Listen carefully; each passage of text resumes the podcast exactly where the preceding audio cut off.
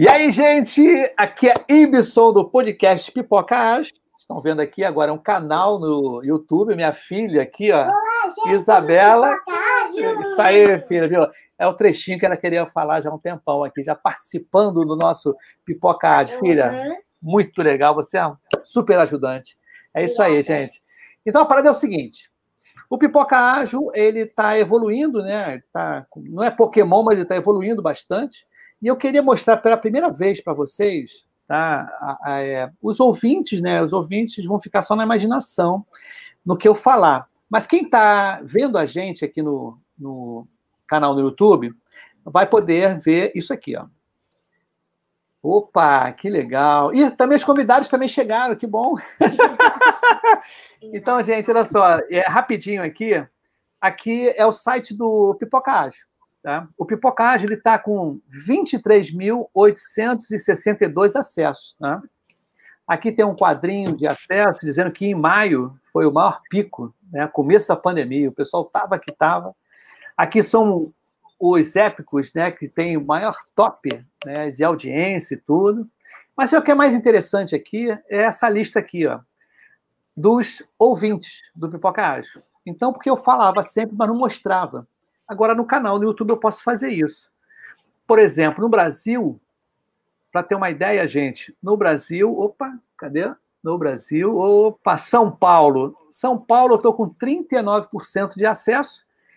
Tá? E se eu entrar em São Paulo, cara, tem mais de 50. Ó. São Paulo, Campinas, Osasco, Limeira, Ourinho, Marília, São Bernardo do Campo, Carapicuíba, Águas do Lindóia, Várzea Paulista, Santo André, Santos, Itaquaquecetuba, São José dos Campos, Porto Ferreira, Ubatuba, Guarulhos, Mauá, Lençóis Paulistas, Caiaeiras, Cacapava, Caçapava, deve ser Caçapava, né?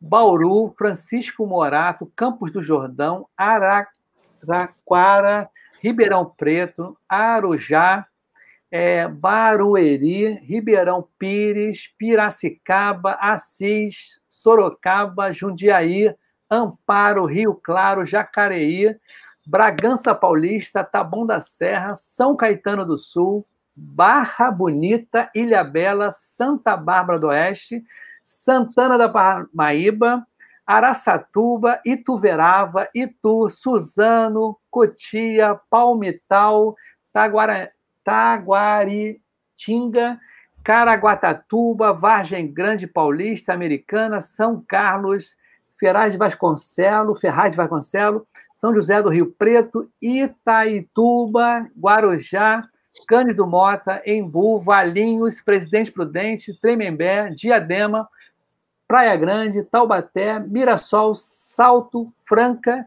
Jandira, Uva e Guaratinguetá. Bom, é muita gente, né? Em São Paulo. São Paulo está bombando, Pipoca Ágil está bombando, né?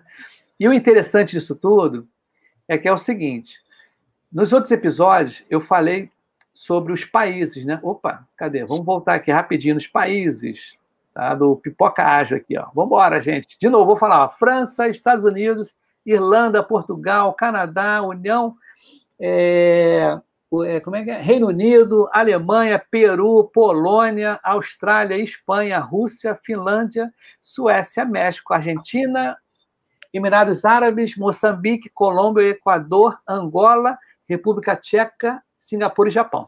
Pô, muita gente, né? Demais, né? É, cara, está fogo. Então vamos remover aqui e chamar os convidados, né? Então, olha só, gente. Quem está aqui com a gente é o Diego Mafazioli e o nosso amigo Alexandre Serrão, que já é figurinha aqui, né? Marcado. Bom, gente, não apresentei o currículo de vocês. Por favor, se vocês quiserem acrescentar, né? Além de amigos, vocês fazem o quê? Estão fazendo o quê? Fala aí, Diogo. Depois vai o Alexandre. Então, cara, em primeiro lugar, é um grande prazer estar aqui no Pipoca Ágil contigo, né? Conhecendo aí o Alexandre, que eu sei que é um cara, né? Que é uma sumidade é, em termos de UX. Uhum. Então, uh, realmente obrigado pelo convite, né? É, eu sou um designer, eu sou um agilista, eu sou um ciclista, eu sou pai do Matias em tempo integral. Então, assim, como todo mundo nessa época Covid, né? E a gente está vendo essa, essa condição de entrar numa, numa vibe diferente do que aquela que era somente negócio e somente empresa, e agora não, né, cara? Agora a gente tem isso como uma coisa mais normal. Então, assim, é um grande prazer estar aqui e poder falar um pouco de agilidade, de design, enfim. Beleza. Vai lá, Serrão. Valeu, obrigado. Boa noite, pessoal. É, obrigado por mais um convite aí, Ibson e Diego, é, por estar aqui né, no, no Pipoca Ágil. É, e aí, para quem não me conhece, né, já estou um tempinho na área de X e é, hoje a gente vai estar tá aí batendo um, um, papo bacana aí com, com o Diego, né, sobre esse mais, mais um pouquinho, falando mais um pouquinho sobre o universo aí de, de UX, né, um espaço bem bacana aí que o que o Ibson está abrindo aí para gente falar aqui sobre é, os temas relacionados ao X, né.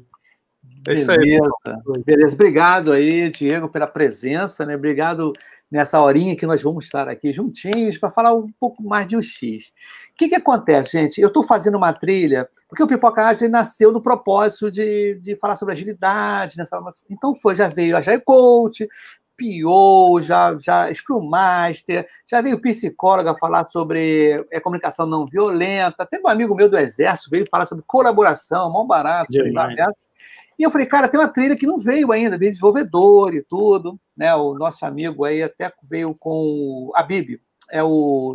Como é que eu não esqueci o nome dele agora, mas Petros, a veio com um colega nosso aí, que é desenvolvedor, muito bacana. Petros, um grande abraço para você. E é o seguinte, hoje o tema, o que me deixou assim. É... Por que, que eu chamei o Diego aqui? Eu estava no LinkedIn lá, né?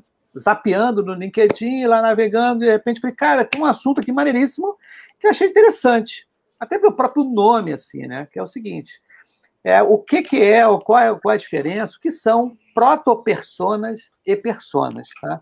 A gente que é de agilidade, que está que tá ligado diretamente a desenvolvimento de software, né? Que a gente tem que saber né, quem são as pessoas, né? Como é que são. Para quem a gente vai fazer o produto? Né? Que pô, não adianta fazer porque eu gosto. Antigamente era assim, né? Eu não vou fazer porque eu gosto, mas eu não conheço o meu, quem é o meu, né, o meu cliente. Né? Então a ideia é justamente essa. O episódio de hoje a gente vai falar sobre isso. O que é proto-persona e personas e o que envolve esse, esse complexo aí, né? Do, do X. Então, manda abraço aí, gente. Vai lá, Diego. Então, cara, é, eu acho que é bem legal a gente poder tratar disso, né? E, e, começando pela, pela definição aí, aí o, o Alexandre com, com maior, mais propriedade pode falar, né? Mas sobre o UX e sobre o design como um todo, porque há aqui uma, uma confusão, assim, né? Eu hoje estou um service designer, né? É a minha preferência, mas já fiz business design, já, já ajudei, já fiz product design. Então, assim, é, há aqui uma questão semântica muito grande de quem é o quê, né?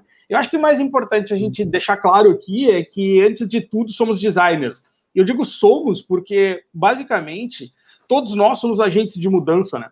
E enquanto agente de mudança, todos temos o papel de auxiliar nos entendimentos para que a gente possa levar valor através dos produtos ou serviços que a gente, que a gente fizer. E, e quando eu escrevi sobre persona e proto-persona, foi porque há uma confusão muito grande aqui nessa que é uma ferramenta muito utilizada no início do processo de design, ali no Discovery, né? Eu, é, que, aliás, eu, eu, eu penso que há dois momentos muito importantes no design, da qual, assim, se me perguntasse, olha, de todo aquele double diamond, do que tu não abriria a mão? Eu diria que há dois momentos. O primeiro deles é o Discovery, certo? Porque é aqui que a gente vai poder calçar os sapatos do cliente, caminhar um pouquinho para entender contexto, motivações, objetivos, necessidades. E o outro momento é o momento da prototipagem, né? Porque não adianta a gente criar uma coisa muito legal, chegar no mercado, empurrar a coisa para o mercado, rezar que dê certo. Né? Mas, voltando sobre a questão do persona e do proto-persona, então, uh, a gente está mais acostumado a ver hoje, né, nos meios, na literatura, o persona, né? Então, em que a gente, na verdade, utiliza essa ferramenta para justamente entender um pouco melhor quem é, é, essa pessoa que vai consumir o nosso produto ou o nosso serviço. É, ele normalmente uh, ele é feito se, se, se, analisando um pouco das questões demográficas. Ele a gente usa para entender, para dar um nome, para dar uma idade. Quer dizer, a gente puxa um pouco daquilo que são é, que é afeito ao público-alvo do marketing, né? Ainda que o persona ele tenha surgido no marketing, ele é um pouco diferente lá da questão do, do público-alvo, né, tradicional, porque a gente interessa a nós, enquanto designers aqui, a gente olhar para um indivíduo de uma maneira mais holística, não somente como um número, né? Então, não uhum. basta saber que ele tem de 20 a 35, que é uma mulher ou que é um homem, né? Ou que a conta dele é X. Não só os aspectos demográficos. Né? Isso, né? exatamente, ou a questão financeira. Então, a gente quer ah. entender ele enquanto ser humano, que é mais complexo, né? Então, o persona, ele a gente utiliza para isso, para poder entender melhor e servir como um meio de diálogo, né? Para a gente gerar alinhamento interno nas empresas. O proto-persona, portanto, foi um conceito é, de Gotthelf, tá? É, em que ele escreveu dizendo o seguinte: legal, uh, nós temos o persona enquanto uma ferramenta, mas a verdade, a verdade é que a, ma a imensa maioria das empresas usam proto-persona. O proto-persona tem a diferença do persona de que o proto-persona ele, ele é baseado em crenças e hipóteses que nós temos quando estamos tentando entender esse público. Diferente do persona, que é baseado em dados, né? que é baseado em evidências que nos demonstram claramente quem é aquele coorte de indivíduos ao qual a gente está trabalhando. Então, acho que... Prévia. Exatamente. é baseado numa pesquisa prévia. É, exatamente. Então a gente consegue olhar se a empresa se é diferente um pouco da startup, né? Uma iniciante ou de uma empresa que já é um pouco mais, mais é, é, tradicional, né? Já, já existente. Na, na, na startup, normalmente, a gente vai usar um proto-persona que a gente ainda não tem bem claro. A gente tem uma hipótese de público baseada numa hipótese de produto, né? Enquanto que é, nas empresas mais tradicionais, não. Nós já temos um portfólio, normalmente, de produtos ou serviços, a gente tem evidências claras da comercialização é, desse produto ou desse serviço, e, portanto, isso nos serve de evidência para que a gente possa construir com mais certeza quem é que a gente quer atingir. Né? Então, uh, na prática, se vocês me perguntarem, eu diria que, assim, muitas das vezes, nós olhamos. A prática, é justamente é, isso. A é, prática. Eu é, isso, né? Nós, normalmente, a gente vê a imensa maioria das empresas, mesmo as que têm dados, usando proto-personas. Portanto, é muito mais fácil a gente se reunir para um sprint de design, um design shot de algumas horas ou alguns dias, é, não nos preparar muito bem para esse processo todo estruturado do design, e lá durante o nosso sprint, né, do, as ferramentas do design, a gente então agora vai extrair as crenças e as hipóteses de cada um. Então, é errado? É certo? Veja, o ideal é diferente do que às vezes a gente tem condições de fazer na prática. Então, se nós tivermos uma empresa que tem um nível de maturidade maior de design, normalmente vai se investir um pouco mais de tempo nesses entendimentos desses dados para trazer um persona real para dentro da discussão. É, por outro lado, se a empresa tem uma baixa maturidade do uso do design, a tendência é se usar o proto-persona. E veja, é interessante que a gente utilize. É melhor usar um proto-persona do que não usar nada. Né? Então, o, o proto-persona ele, ele surge aqui como um início de diálogo, né? É, que vai permitir com que as pessoas visualizem e botem todo, todo mundo no mesmo no, no equilíbrio aí de entendimentos de quem é um potencial cliente, usuário ou consumidor que nós temos, e aí todo mundo vai se movimentar para aquele lado em conjunto para tentar construir é, o valor, né?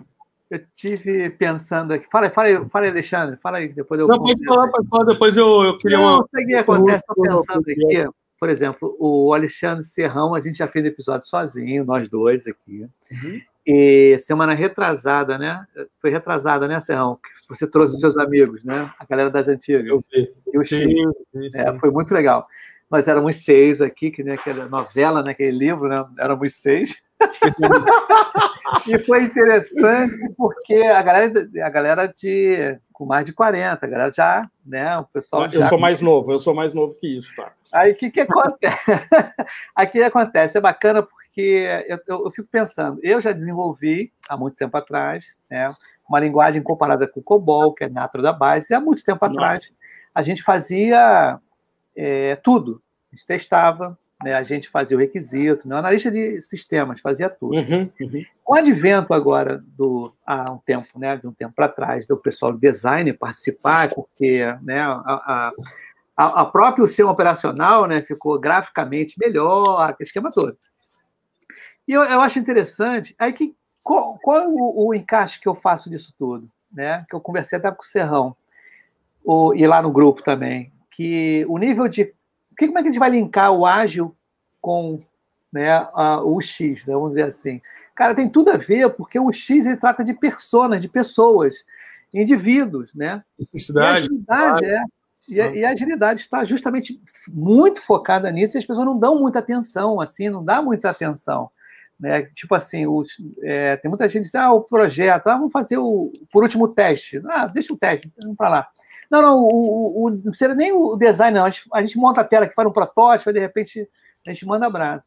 E é importante demais a, a, a, essa a, a, função de vocês, né? O como vocês agregam valor ao sistema que vocês vão dar a cara e vocês sabem qual é o comportamento do, do pessoal, né? Quem é o cliente, né? Por isso que eu quis trazer essa, esse, esse tema do proto-persona e do persona que eu não conhecia, eu não sabia. Né, eu fiz aquele, né? Vou dar uma lida antes, para de repente chegar aqui eu vi que, nossa, a gente já fazia isso. Só uhum. que eu não tinha o nome ainda, né? E a gente fazia muito proto-persona. Tá? E só uhum. depois que as, né, as empresas se tocaram que, pô, a gente tem que fazer uma estatística para saber, né? Quais são os nossos usuários, aquilo tudo. Mas é isso aí, meu camarada. Manda aí o Alexandre Serrão aí. Que eu... Não, é, não é, é legal é, essa questão, né? Da, é, concordo aí com, com o Diego, né? Que as empresas que não, não fazem né, uma, a, a persona e tal, pelo menos ter a própria persona ali definida e tal. Mas aí é uma, é uma pergunta que é justamente para facilitar o entendimento, né? E, e, a necessidade, né? Ficar, ficar visível, né? Justamente as necessidades daquele, daquele público-alvo, né? É, a gente é, materializa isso na, na, na, figura da, da própria persona, né? E da persona em si. Mas aí é uma pergunta para o Diego, né? Pra, nessa questão. É, é, você acha, Diego, que também se corre um risco é, dessas, dessas empresas que se baseiam muito justamente o projeto na própria persona e, e não em dados reais, às vezes, né? não, não procuram é, fazer uma, uma pesquisa para colher dados reais, não, não, não, se corre o risco também de gerar é, um viés no, no projeto, né? É, na, na, pesquisa, assim, um tendenciamento, às vezes, é, de uma visão somente interna da, da, da empresa e não aí não corresponder realmente com as necessidades do usuário final. Entendeu? Eu queria que você falasse um pouquinho sobre isso. Aí. Claro, assim, é, o mais importante é deixar claro é por que, que nós estamos falando de persona aqui, né? Eu acho que é bom uhum. a gente ir para a origem do negócio. Cara, estamos falando de agilidade aqui, então se a gente for lá para manifesto ágil, indivíduos e interações mais importantes que processos e ferramentas. Então, a começar por aí, a gente entende de que o fato de eu usar ferramentas e processos, é, ele, ele não é excludente, ele é importante, mas mais do que isso é a interação com o cliente.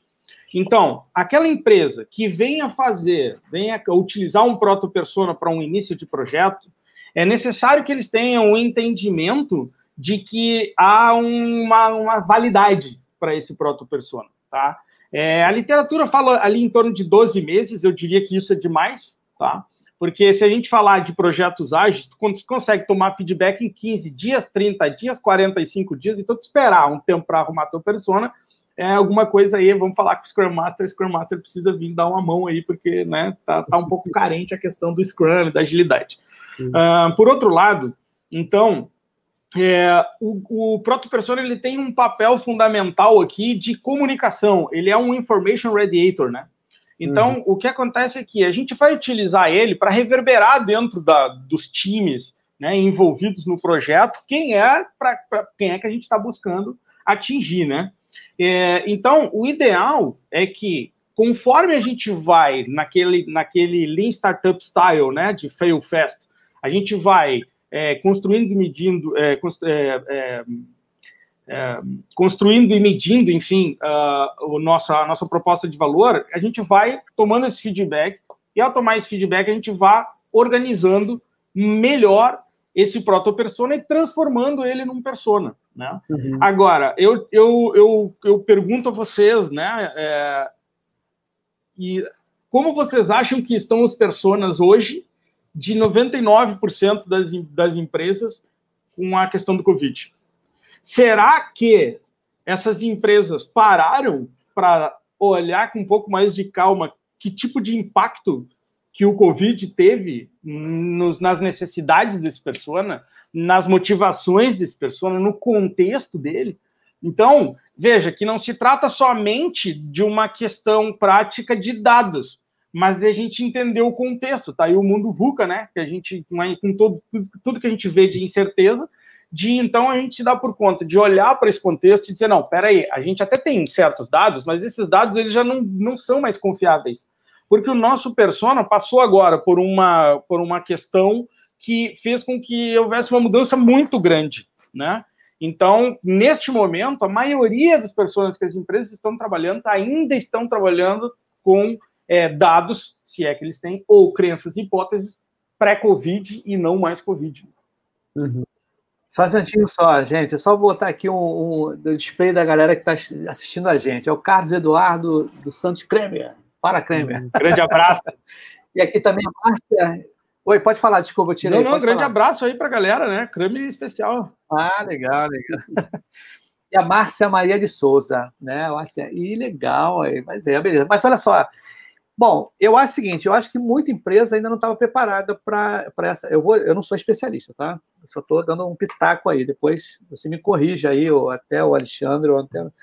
Muita empresa não estava preparada para o que estava acontecendo, que está acontecendo até hoje, né? Eu acho que hoje está muito mais maduro do que estava antes, né? Tanto que ah, os aplicativos, né, que de entrega, né, de delivery, eles evoluíram bastante. bastante. Tá? E surgiram bastante também, quer dizer tinha muita ah. coisa que não estava preparada para até para trabalho remoto, né? E aí, não, com certeza. É, é, são várias, várias é, fatias de mercado né, para esse tipo. Até o nosso trabalho diário né, de estar. Né, nós somos um, uma persona também, né, que antes a gente não tinha, né, até fisicamente, um lugar para ficar em casa, não tinha rede, né, não tinha nem nada né, o espaço físico para saber como é que seria o trabalhar remotamente integral, né? Uhum. Todo mundo assim. Então, eu acho que hoje, que nós já passamos que seis meses, eu acho, oito meses.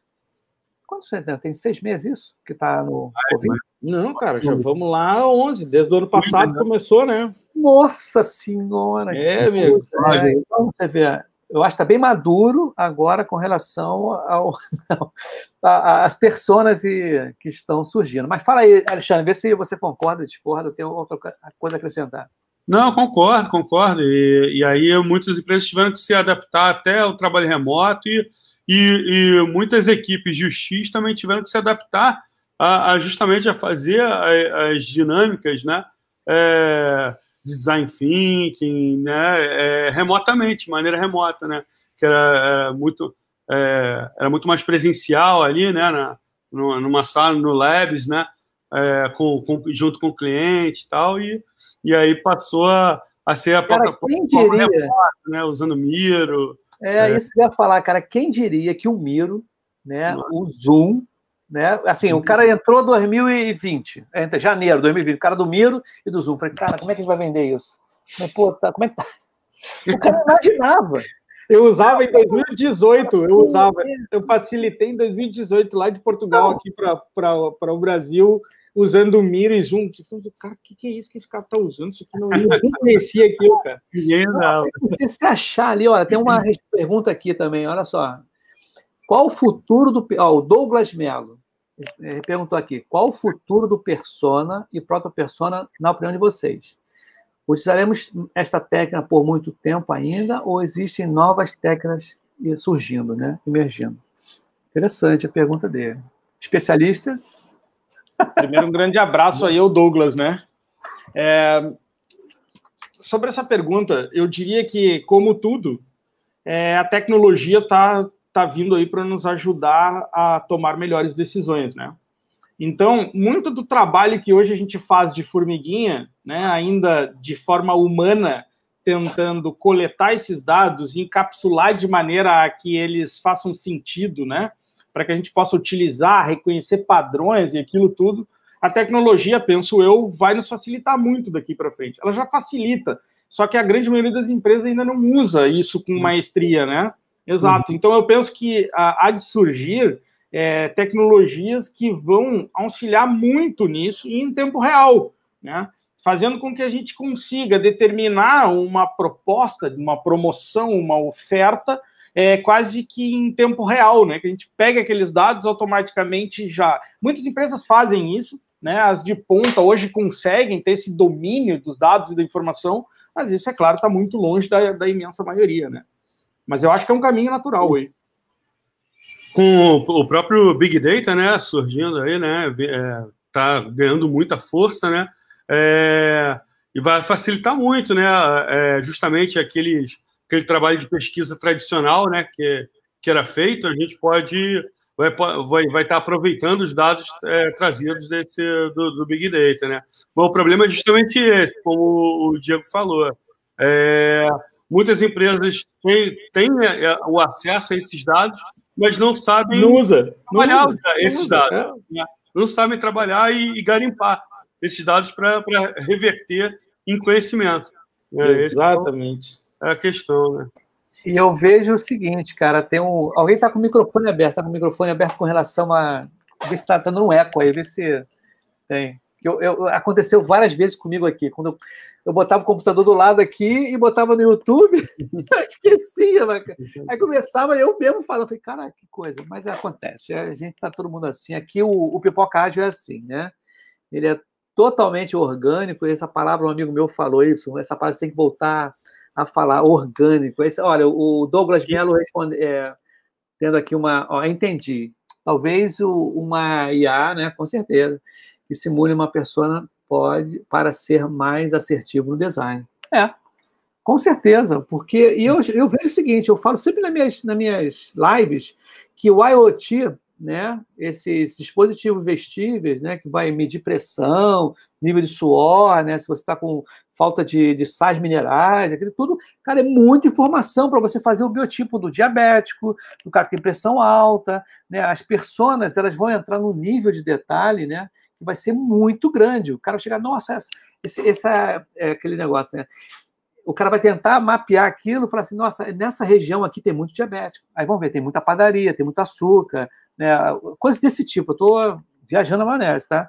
Mas eu acho que o, a situação vai chegar a esse nível de detalhe que a gente vai ter a persona né, muito bem definida. Eu acho que vai ser uma coisa tipo. É, tem, eu, há um tempo atrás eu vi um artigo né, da, da Netflix, né?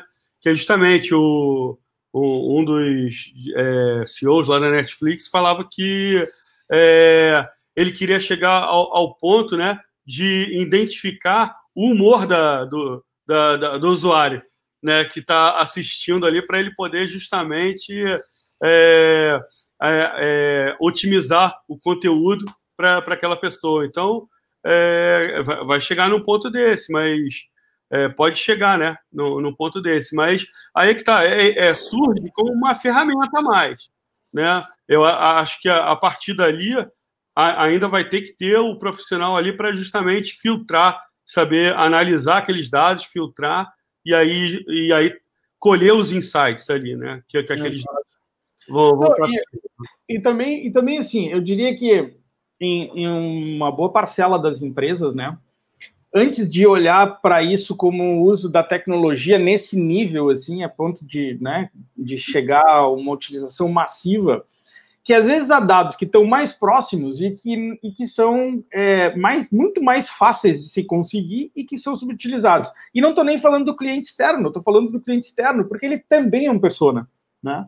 O stakeholder também é um persona.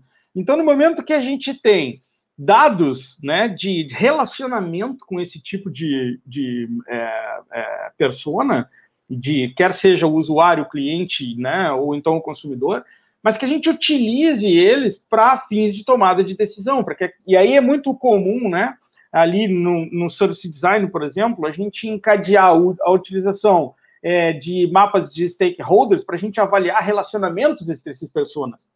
É, que tipo de relacionamento que é? Eles são mais próximos? Qual é a troca de valor que existe entre cada um?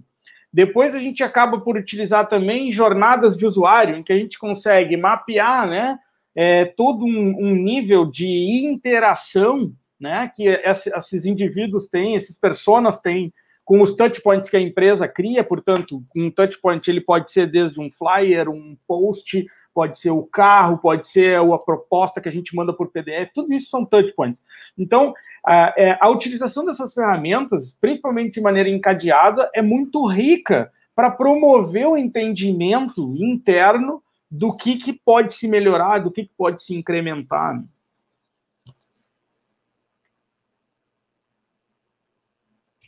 Perfeito, perfeito. Ibson, tá. O microfone tá, tá mudo, irmão. Eu tô falando aqui, você tem o mesmo acontece. Cara, esse negócio é, é, já saiu até memes falando de né, quais são as mais frases, né, as frases mais vinculadas no. É, esse microfone tá fora, né? Desliga a câmera, né? Coisas. Ah, tá vendo minha tela? O Siri entra aqui, eu, em quando a Siri entra, de vez em quando aqui também. De eu ia comprar uma Alexa, tá? Mas depois eu falei assim, pô, mas eu tenho uma Siri aqui, por que eu vou comprar a Alexa agora, né? Aí ontem eu estava até conversando com ela aqui, minha filha se amarra, ela sempre diz, Siri, conta uma piada, né? Aí a Siri conta as piadas sem graça pra caramba, mas é muito legal. Mas com relação, é, voltando ao assunto, eu só dei um xisto aqui para quebrar um pouquinho. Esse assunto que você falou do persona interno, é, do stakeholder, quem são os stakeholders, como você lidar com os stakeholders, qual o nível de relacionamento. É, é, esse, esse é a proposta que você está falando, né? Até de uma forma interna da empresa, em como a informação vai trafegar ali na, na empresa. É isso? É esse o entendimento ou não? É, é que, na verdade, a gente pode utilizar essas ferramentas com vários propósitos, né? É, hoje se vê bastante em voga, e eu acho que isso é uma coisa muito salutar, é justamente utilizar é, essas ferramentas e o entendimento desses personas, por exemplo, para design operations, né, é, auxiliar no design organizacional, né, para que a gente consiga melhorar a vida e a qualidade de vida e a entrega e a performance dos próprios colaboradores. Então, por isso que eu acho que é importante, porque a gente, quando normalmente fala em persona, pensa no externo, né? Mas não, o interno também é tão importante quanto. Né? Então, é, essa, essa utilização dessas ferramentas, é, ele acaba por promover e se torna visível de que há uma série de pontos que muitas das vezes não envolve grandes investimentos, pelo contrário, são pequenos detalhes que, se corrigidos, é, promovem uma grande melhoria para esse persona. Né? Então, é, é, eu penso que é fundamental. É, o problema é que a, Hoje ainda, né, a gente encontra aquelas empresas assim que não estão com o nível de maturidade ainda é, definido, assim, bem, bem é, é, estruturado, né, é, dessa parte do X, né, de, de pesquisa, e acham que, é, de repente, uma pesquisa, o tempo né, que você vai gastar numa pesquisa ou, ou, ou investigar um certo, uma, uma certa necessidade do usuário ali, é, é, uma, é uma coisa que você vai demorar muito tempo, ou vai. Perder tempo. Ou vai, é, ou, não, ou, ou, vai gastar muito tempo no projeto, ou, ou tipo assim, vai ser algo muito dispendioso, né? É, é, é, que vai encarecer né, o, o projeto em si. Mas não é verdade, você consegue hoje fazer uma, uma pesquisa né, até remota né, com, com, com pessoas e tal, e que e um, umas cinco pessoas que você consiga ouvir né, ali já do, do seu, sendo usuário final, né, já enriquece, já, já traz dados né, é, enriquecedores para o seu projeto. Né, uhum. E já, já consegue é, justamente dar um rumo melhor do que às vezes ficar só é, baseado em dados fictícios, né? E, e é, sair da caixa um pouco é. também, né, Luciano? Sair um pouco do, do, do, do, do, conceito de você estar tá na bancada ali na, na, sua mesa. Ah, eu tô achando isso. Ah, eu vou achar isso. É, ah, tô achando vai para rua. Isso, é, vai para rua, vai para rua. Né? Manda formulário, Sim. vai para rua. Não, eu, eu, foi até a pergunta que eu fiz para o Diego, né, sobre essa questão do viés, né? Porque é justamente ah, é, isso. É, é, é, acaba, é, às vezes, essas empresas assim, que ainda não têm esse nível de maturidade, acabam que correm o risco de ficar só naquele, naquela formulação interna né, da própria persona e, e acaba isso gerando um tendenciamento no teu projeto, né, do teu produto. Que aí quando você vai e como às vezes não, não faz pesquisa durante o processo, aí chega na, depois com um produto já quase que né, o, o projeto definido, aí vai lá e, e aí encontra vários erros, vários gaps ali que o, o, usuário final de repente não utiliza aquela feature, é, é, né? é, e, e, aí você tem que corrigir. Né? Na verdade, é, é uma... acaba sendo mais custoso.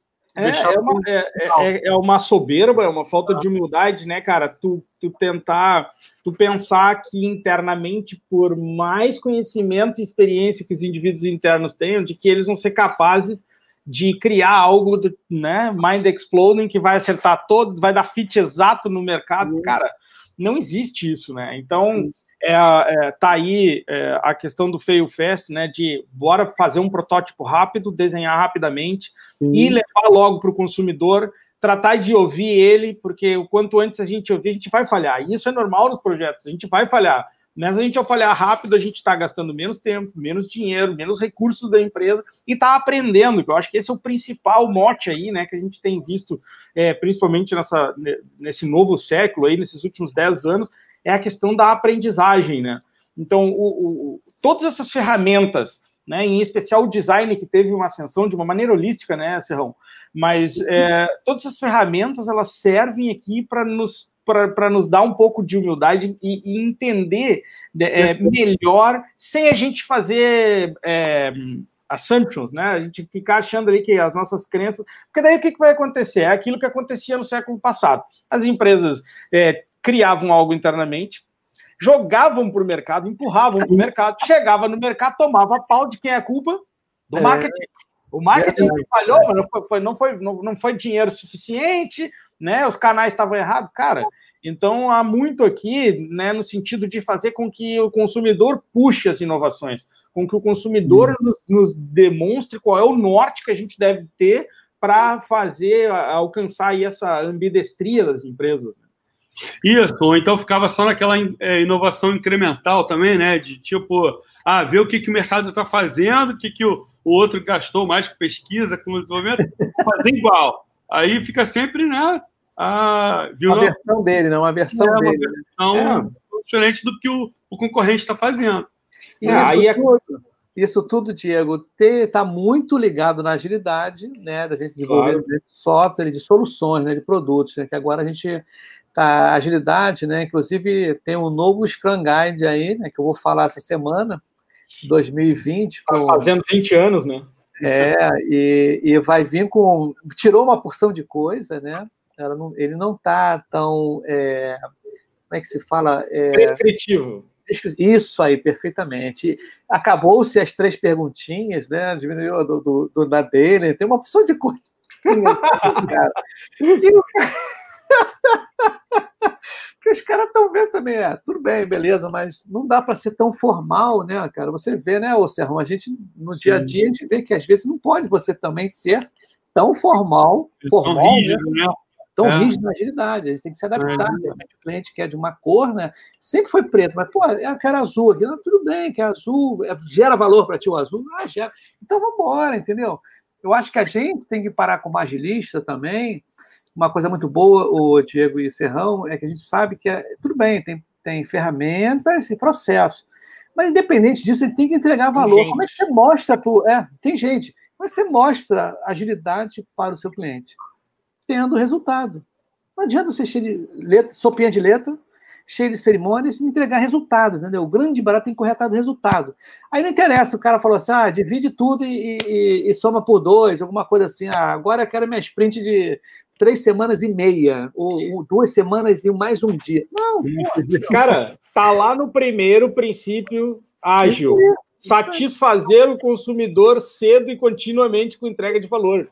Perfeito. Então, esse, essa é a vibe, né, cara? Porque assim, independente de tudo isso que a gente está dizendo, é, cara, qual o valor que nós estamos querendo entregar lá no fim, né? E a gente só vai saber se a gente falar com esses caras, se a gente conversar com eles e antecipar essa dor aí, né, de, de, de a gente entendê-lo um pouco melhor, né, cara? E é uma coisa interessante porque, assim, é, a questão do UX, né, cara, eu não sou um grande estudioso de UX, né, é, admiro bastante, porque eu entendo que é, assim, de uma maneira geral, é, o UX, ele, ele hoje se preocupa, né, com a questão multicanal, omnichannel ali, né, cara, para tentar fazer com que o cara tenha uma experiência, que é o X daí do UX, né, cara, para tentar fazer com que essa experiência seja mais una possível, né?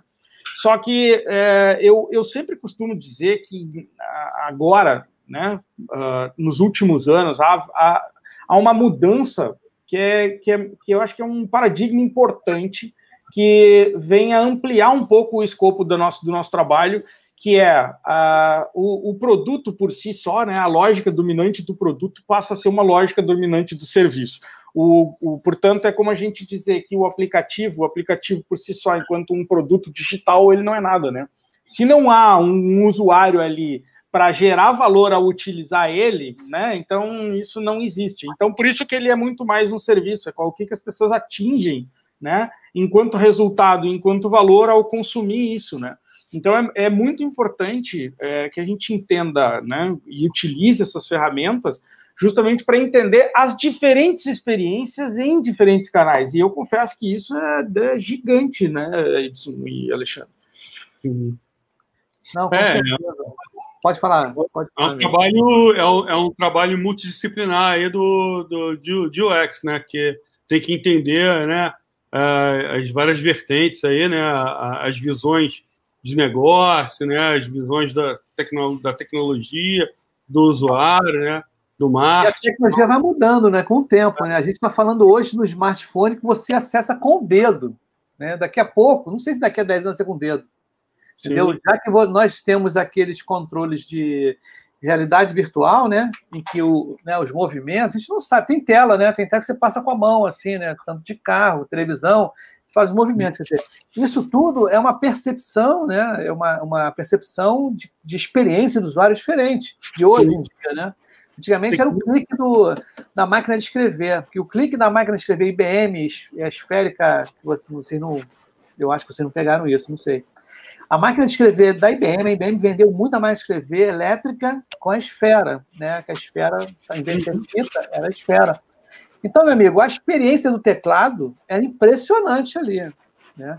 Então, os caras tentavam fazer essa, essa experiência para as Hamilton, né, que seriam as, as portadas e tudo, e não conseguiam fazer, porque a experiência era única. Então, a gente vai andando pelas, pelas décadas, né, pela evolução da tecnologia. Imagina, não sei como é que vai ser, cara. Como é que vai ser daqui uns 15 anos? Né? 15 anos até pois, pois. Há uma questão aqui de, de comportamento do consumidor, né, cara? Da gente entender o que, que, de que forma as coisas motivam esse cara a funcionar, né?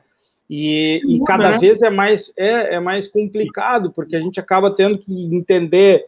É, é, vamos lá, a gente acaba tendo que entender de modelos mentais, que eu acho que é uma coisa muito importante. Gosto muito de utilizar, por exemplo, quando faço personas, né, de entender o que, que, são esses modelos, quais são esses padrões de comportamento que esse persona tem e faz com que ele reiteradamente tenha ao consumir o que a gente está ofertando.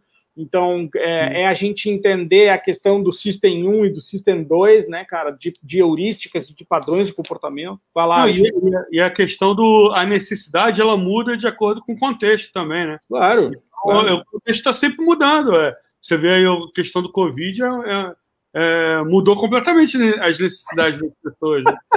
Sabe que eu, eu, essa semana, olha só, semana passada teve aqui um professor da FGV, o Tenório Barreto. Barreto acho que vai.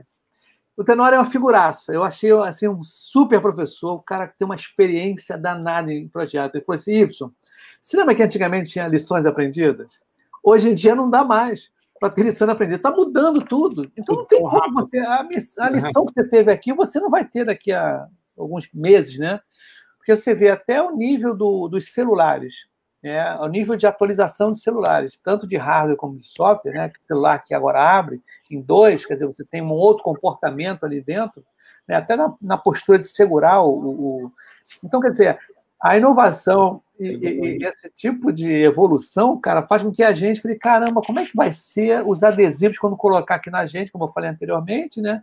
Que, que identifique que você está faltando né, os sais minerais, né, sua pressão está ruim, glicose, será que for. Quer dizer, isso tudo vai abrir um leque para quem é de UX, assim, cara, é uma coisa assim. Uhum. Se você Gigante. não uhum. se atualizar, você vai dançar, você vai pensar vai. em dedinho vai. aqui na, Ih, não, não, agora é mais isso não, gente. Não é isso não. Agora é mais. Não muda, né? É, e, e, justamente, se a gente pegar essa, essa mesma vibe, né, Y, assim, de, de que a gente precisa se atualizar, e eu acho que é isso que a gente sempre faz, né? É, lifelong learning, né? Uh, as empresas que não se derem por conta de que elas precisam atualizar suas propostas de valor, cara, é só uma questão de tempo aí para que elas acabem sendo engolidas, né? Porque os modelos tradicionais a gente está vendo que cada vez mais estão ficando obsoletos, né? A gente vê o que aconteceu ali com taxistas e Uber, a gente vê o que aconteceu com hotéis. Ah, eles vão deixar de existir? Não, mas isso é um impacto muito grande. Muita gente caiu fora da jogada da, né, do negócio por causa desse tipo de coisa. Então, quando a gente olha ali para a questão da, da, gestão do negócio, dos modelos de negócio, as tecnologias estão impactando muito. Então, essa atualização é extremamente necessária. E não tem como fazer isso se não entendendo o consumidor. Né? É, você, por exemplo, é, um exemplo disso é, por exemplo, é, é a questão do, dos CDs, do Blu-ray, né? Você vê que a, e, e a, né, as gravadoras que, né, o pessoal... Blu-ray, é verdade, cara, morreu. DVD e tal. Cara, hoje em dia você vai numa... numa Agora, loja, uma reflexão aqui. Grande, você não encontra mais uma fileira, aquela fileira de CDs, DVDs, Blu-rays. Isso é Olha, e tem uma, uma, você tem que ter feeling para as coisas também, né? Porque uhum. ó, um, quem veio aqui também no Pipoca Ágil foi um amigo meu, o André. Ele trabalha na Inglaterra, tá? Ele trabalha na Previdência, que a Inglaterra lá tem um departamento do governo que é a Previdência e o Ministério do Trabalho junto. Ele está sendo o super mega já o coach da parada toda. Então ele chegou lá, né? Chegou lá, não, vamos fazer o seguinte, agora vamos acabar com a carta. Né? Todo mundo vai receber pela digital. O pessoal, não. Aqui na Inglaterra o pessoal adora papel, carta ninguém vai receber mas... digital. Quer dizer, às vezes a gente, isso é até para a gente também, Serrão, dá aqueles insights assim, a gente tudo acha que é digital, né?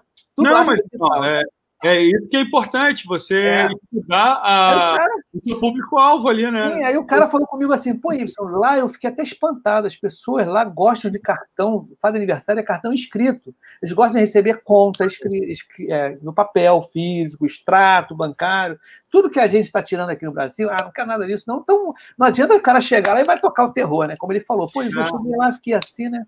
Mas fala aí, Diego. Fala aí. Cara, e, e, aí eu acho que é interessante a gente trazer aqui para o nosso papo justamente qual é o impacto desse tipo de decisão da gente investir ou não em conhecer melhor o nosso, o nosso cliente, né? Porque nisso que tu está falando, cara, eu acho que é muito importante a gente fazer um raciocínio do tipo assim, se, se fosse somente baseado nas crenças e hipóteses de quem está bolando o negócio, o que, que aconteceria? Ah, ia sair um aplicativo do caraças, né, como diz o português, né? Uhum. Ia custar uma fortuna. Seis meses aí, vamos lá, três meses, né? Pensando numa galera True Agile aí, três meses você estaria bombando o primeiro release, né? Para daqui você. Cara, na verdade, foi um monte de tempo, de recurso humano e de tempo e de dinheiro fora. Sendo que, se a gente tivesse parado para olhar um pouquinho antes ali e entender melhor o cara, a gente teria entendido que o cara manda carta. Ele vai é ser mais efetivo, vai ser muito mais barato, a resposta vai ser maior. Então, quer dizer. Eu fiquei é... surpresa, cara. Eu fiquei surpresa. E é. eu também fiquei surpreso, porque eu não sabia disso. Aí depois eu reparou que as, as caixas de correio vivem cheias no aniversário dele, falou, Y, recebo mais de 10 cartas lá do pessoal. E qualquer tipo de evento, cara, é carta escrita, e eles escrevem à mão mesmo, né? que eles querem comprar e você só assinar e mandar abraço. É questão da cultura, cultural, né? É, é. cultural. Não, e, e, e para além disso também, galera, a gente entender, acho que a gente precisa, né, também, é tanta coisa, mas a gente olhar ali para, cara, é, esse, esse, aí sim para os públicos-alvos em termos de geração, né, cara? Aquele cara que é o baby boomer, ele é diferente do cara que é o millennial, que é diferente do geração Z. Então, a gente entender esse persona para quem a gente está fazendo as entregas de valor é muito importante, mas a gente tem que olhar ali para frente. Cara, daqui a cinco anos, como que vai ser? Quem é que vai ser? Esse cara que hoje é a geração Z, ele não come carta, ele não vai consumir carta. Ele vai querer tudo no meio digital. Então, ou a gente bota um H3 lá para a gente começar um horizonte de inovação 3 lá para começar já a pensar isso agora de uma maneira estruturada e etc, e fazer os testes. Ou então, quando chegar na hora, vai, vai, vai vir a startup, vai abrir já com uma outra pegada e em seis meses ela come o mercado. Perfeito, perfeito. Isso aí. Mas é. Gente, olha só, já estamos com 50 minutos. Né? Passou muito rápido. Né? eu falo com eles, é, eu falava antes no, no backstage depois, eu falava assim: olha, eu sei quando está acabando, né? Está na hora de acabar, porque começa a dar fome, né? Dá uma fome. Dá...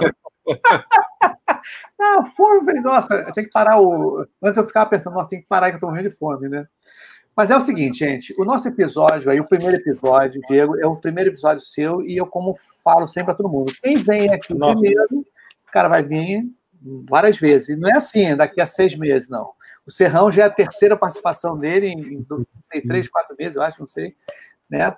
Então, quer dizer, e, e Diego, eu estou vindo trazer assim para a gente falar com mais gente, para a gente trocar, né?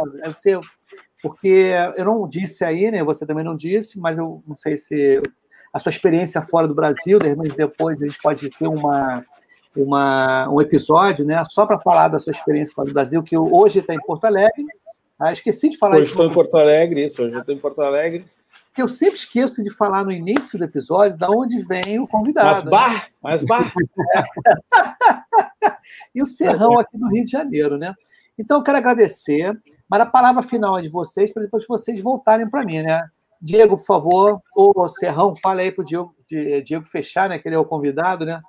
Então, você, Serrão, dá uma dica, livro, quer vender alguma coisa aí? Quer ter alguma coisa Não, pessoal, é, quero agradecer aí ao Ibson e ao Diego pelo, pelo grande papo aí, mais um, um bom papo de, de UX, né? E, e é, é, isso, pô. E, e obrigado aí pela, por, por a gente ter esse espaço aqui e falar é, sobre esses temas tão bacanas, tão relevantes aí no nosso dia a dia aí na, na no cotidiano das empresas, né? Isso aí. Obrigado. Maravilha. Vai lá, Diego. Legal. Cara, da minha parte aqui, mais uma vez é uma grande satisfação né, de poder estar aqui no Pipoca Ágil, de conversar com o Ibson, de conhecer aqui o Serrão, né, com quem eu já tinha ouvido falar. Eu acho que a gente aqui tem uma oportunidade legal de fazer troca, né, cara? Que é o que interessa hoje é compartilhar, né? Então, a gente, no momento que a gente está fazendo isso, a gente está crescendo, a gente está ajudando a comunidade, a gente tem aqui a Gift Culture, né? A gente tem esse Hacker Culture de a gente ser é, incansáveis na busca de melhoria do mundo e do que a gente faz e do que a gente gosta de fazer. Então, para mim, foi uma grande, um, foi um grande prazer. É, sim, tomara que tenha outras, vou adorar participar, vai, vai, vai ser bem maneiro. E, é, bom, meu LinkedIn está aí embaixo, passando. O pessoal que, que, que, quiser, por favor, me adicione, será um grande prazer. É, eu tenho o meu site Diego Mafa, com dois Fs, .com.br, quem quiser lá olhar alguns posts, algumas coisas que eu coloco, tem sobre proto-personas e outras coisas. E, bom, eu hoje trabalho aqui do Brasil para Portugal, numa empresa chamada DB Services, né, dbservices.pt, a gente leva a gente daqui pro, do Brasil para Portugal, e a gente trabalha em Portugal com, com tecnologias, né? Então, quem tiver afim de bater um papo sobre isso, a gente está sempre de portas abertas. E, bom, contem comigo sempre que vocês quiserem aí, galera. beleza, beleza. O Renato Ucha, né, um camarada que semana passada, na sexta-feira, que foi feriado aqui no Rio de Janeiro, eu participei de um webinar com ele, tá? Com ele e com o Ederson. Eles estiveram aqui também. Inclusive, o nosso amigo Ederson, ele foi uma das pessoas que comentaram, né? E eu falei, cara, vem para cá. Você comentou muito bem. Aí na semana seguinte já estava aqui também, fez um. fez é assim, cara. Comentou, a gente mandou braço, chama para pipoca. E eu fui participar desse webinar. Eu até brinquei com ele, falei assim, cara, primeira vez na vida que eu sou um bônus, porque era da conversa final, momento de sapiência. Então eu, eu falo do pipocagem, mas foi maneiríssimo, foi uma coisa muito diferente, né? Por sinal, a qualidade da produção e do conteúdo que o nosso amigo Renato Ucha fez, cara, pô, foi sensacional. E agradeço pelo convite. E nós temos também mais aqui, ó, olha só quem está aqui também, A Mariana, a Marcela, a Mari. Legal. Claro que eu tinha que printar isso aqui e colocar lá para ela, né? Mário, uhum. obrigado por você ter acompanhado aqui o nosso episódio maravilhoso aqui com o Diego e nosso amigo Serrão, né? Nós três trabalhamos juntos aí, a Mari também, né? Pode Depois a Paula, mandei para a Paula, de repente a Paula deve estar atarefada com outras coisas de faculdade. É. Assim. Então, fechando aqui, não vai embora correndo agora, tá legal, Diego? Eu sempre falo assim que eu fiz, eu fiz um meetup, foi muito gozado, pelos. Por aqui mesmo. Aí estamos lá, meetup, pá, pá, pá. Ah, tchau, gente, vou embora. Eu estou esperando o cara pagar. Todo mundo foi saindo. E eu fiquei assim, ó. Eu, embora, o cara estava vendo, o cara estava comprando, não, não deu o stop and go lá, o stop and go, é, é o Andy, broadcast, o cara não deu lá. Mas fica um tempinho aí, tá? Olha só, peraí, deixa eu ver aqui. Ah, não, é isso mesmo, era, era da Mariana mesmo. Beleza, então vou fechar aqui. Galera, próximo episódio tá aí, a gente vai falar sobre. Amanhã vai ser. Hoje que dia é? Hoje é dia. Hoje 23. é dia 23. Amanhã é dia 24. Nós temos três pessoas aqui. Né? Nós vamos falar sobre histórias do usuário. Né, e o impacto no processo agilista. Vai ser legal, Beto? Logo depois, cara, vai ser interessante, no dia seguinte, vai ter o nosso amigo Barcauí, né? Barcauí de Piamar, né? Um cara fera aqui, né, o professor Barcauí, André Barcauí, mas vamos falar sobre o guia né, do Scrum, Scrum Guide, né, o 2020. E depois à noite, olha só, Serrão, Falei. às 10 horas da noite, um colega meu, que é Scrum Master no Canadá, vai fazer um pipoca, vamos ter um pipoca offshore, né, na quarta e tem muito mais aí, cara. De repente eu esqueci. Muito legal. Aí eu falo e vai, vai, vai ser. A, infinito e além.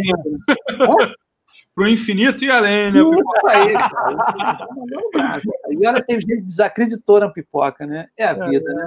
Ó, a Mari mandou aqui, a Márcia mandou aqui, a Márcia, show, Márcia Maria de Souza. Vou dar um print aqui também, né? Que vale a pena porque na postagem do LinkedIn eu sempre coloco essa galera participando, que é muito interessante, né? Então, gente, tchauzinho aí para vocês aí, mas fica aí para a gente fechar direitinho o episódio aí. Valeu, gente!